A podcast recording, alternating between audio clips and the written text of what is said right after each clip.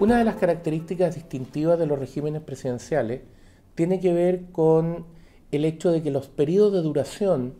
del cargo de presidente de la República, así como de los parlamentarios, no solo están determinados, sino que además son fijos o rígidos, en el sentido de que en principio no se pueden acortar ni alterar debido a alteraciones o cambios en la opinión pública, en el apoyo, en el respaldo político que estas personas, que las personas que ocupan estos cargos, digo, tengan en el tiempo mientras los sirven.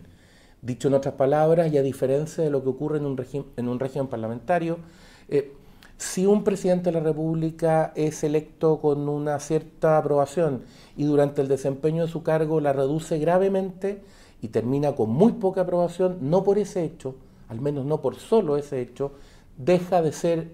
la persona que debe ocupar ese cargo o se acorta ese periodo, a diferencia, insisto, de lo que pasa en el régimen parlamentario. Ahora, esta idea que tiene que ver con el diseño de los regímenes presidenciales genera, como se ha dicho o se suele plantear usualmente, una suerte de fórmula especial de la relación o de la manera en que quien está en la oposición y quiere acceder al gobierno tiene que plantearse este periodo. ¿Por qué? Porque si eso no fuera así, es decir, si el periodo fuera alterable, dada la situación de relación de la opinión pública con quien ejerce el gobierno, el incentivo a la oposición estaría en tratar de forzar o acelerar la pérdida de respaldo del gobierno para poder alcanzar una cierta alternancia pronta. Es lo que se ve, haciendo la comparación, en los países que tienen sistema parlamentario cuando cae el gobierno o incluso cuando se llama elecciones complementarias. En un región presidencial, en cambio, eso no es así. Hay que esperar a la siguiente elección que tiene una fecha determinada específica. ¿Qué se hace en el intertanto? Bueno, diría el sistema institucional, si pudiera explicarnos cuál es la lógica, diferenciarse, explicar por qué se quiere acceder a ese cargo, al gobierno en este caso, en vez de quien lo ocupa. Sí, porque en el fondo el sistema democrático se basa en que quienes votan, las personas que eligen a sus autoridades, tienen a la vista la posibilidad de comparar, apreciar las diferencias, captar y tener una opinión de si prefieren seguir con quien está en el cargo, con sus ideas, con su programa, con su orientación, o reemplazarlo por la alternativa que se les presenta. La condición base como usted estará pensando en este momento, es que se entienda en qué consiste esa, esa alternativa. Que las personas que tienen que votar seamos capaces de saber qué significa esa alternativa. Para que eso sea real, se requiere que durante este tiempo entre elecciones, la oposición, quien quiere llegar al gobierno, más allá de cuáles son sus ideas específicas, esto se aplica a todos quienes en algún momento están en la oposición, le digan al país por qué. ¿Por qué tendría sentido que fueran ellos y no quienes están en el gobierno? Esto tiene una característica muy relevante, atendido, o una condición muy relevante, atendido el hecho de que durante la gestión de gobierno se plantean una serie de decisiones, proyectos de ley, reformas, etcétera, que tienen que ver precisamente con el despliegue de lo que quienes ocupan el gobierno dijeron que querían hacer. Y por lo tanto es una oportunidad clara y nítida para que quienes están en la oposición le digan al país qué harían en su lugar, si están de acuerdo por qué, y si no están de acuerdo por qué, qué harían en su lugar. Se diferencien, insisto, con la lógica de que la persona que tiene que elegir tenga a la vista con claridad las opciones y pueda actuar en función de ello. Por ende, difuminarse, diluirse, eh, tratar de mezclarse o mimetizarse con el gobierno antes de la elección no aporta a la lógica con la que está diseñada el sistema. Al final termina reduciendo las posibilidades de la alternativa y en algunos casos, más allá de los análisis históricos y de las distintas tesis sobre cómo se conducen las campañas políticas, cosa que por cierto no es objeto de este comentario, más allá de eso, decía, pueden ir generando un fenómeno muy peligroso que apunta a que la gente empiece a pensar que no hay alternativa,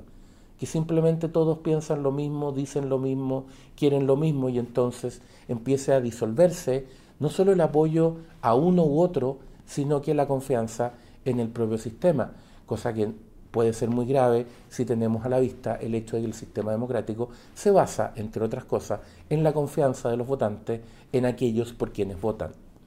Por otro lado, el otro gran problema que se enfrenta en este sentido es correr el riesgo de creer que se tiene garantizado el triunfo,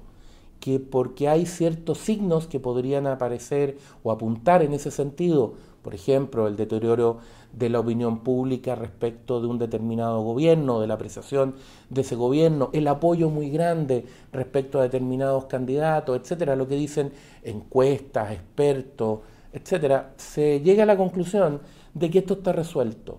y que para quien está en la oposición basta con sentarse, podríamos decir en lenguaje coloquial, y esperar, porque la victoria ya está lista. Esto es algo que en la vida en general pero en la política en particular y sobre todo en los últimos años en Chile ha dado muestras claras de ser un error grande. Usted y yo recordaremos más de una ocasión en que en una elección presidencial o en una elección de diputados o senadores se nos dijo por los expertos, por las encuestas, por todo, hasta nosotros llegamos a creerlo de buena fe y con un cierto grado de convicción que sabíamos o que habíamos podido predecir exactamente quién ganaría tal o cual elección.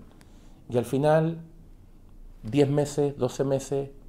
6 meses a veces incluso después de esa suerte de certeza del resultado, descubrimos que las cosas habían sido completamente distintas, que todo había cambiado muy radicalmente.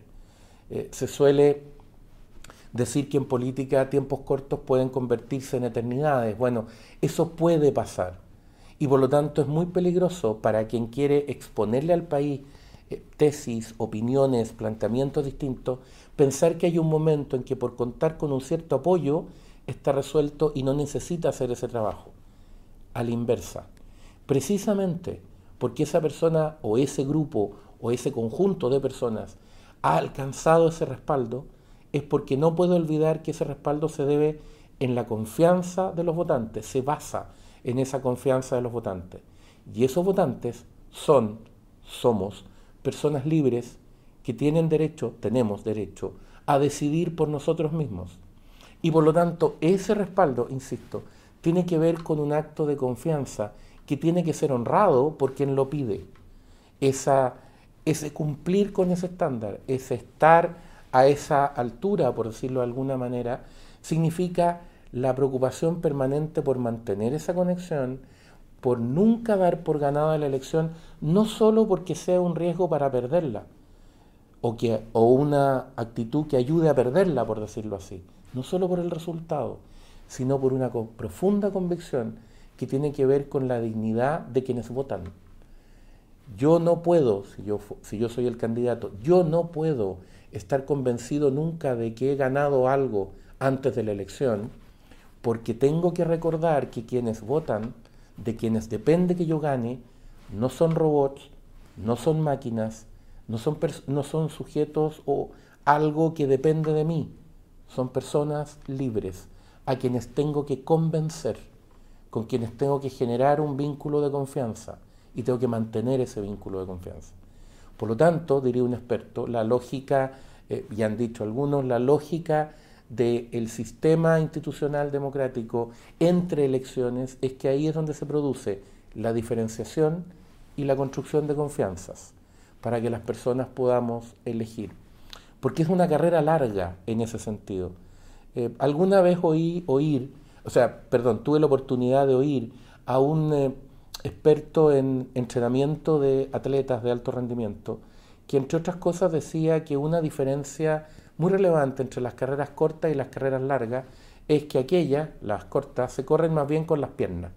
En cambio, las largas se corren más bien con la cabeza.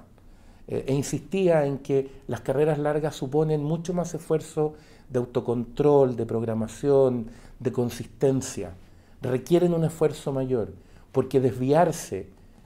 desacoplarse, olvidarse de todas estas cosas que hemos eh, comentado recién pueden llevar a perder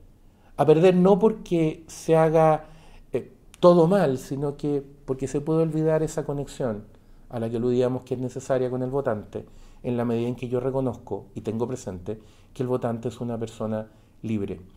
Eh, usted y yo conocemos muchos ejemplos en la política internacional, pero entre otras cosas en el Chile de los últimos años, en que personas que parecían seguras de ganar una elección, en poco tiempo terminaron perdiendo. Ya hablábamos de cómo eso refleja la lógica del sistema, refleja que alguien se puede haber olvidado de esa conexión.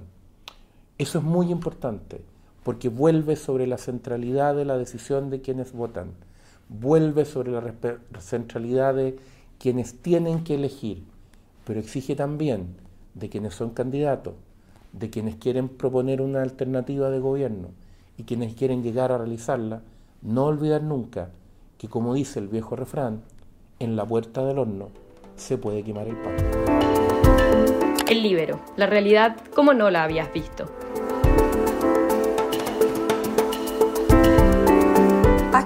Contenidos lleguen más lejos haciéndote miembro de la red Libero.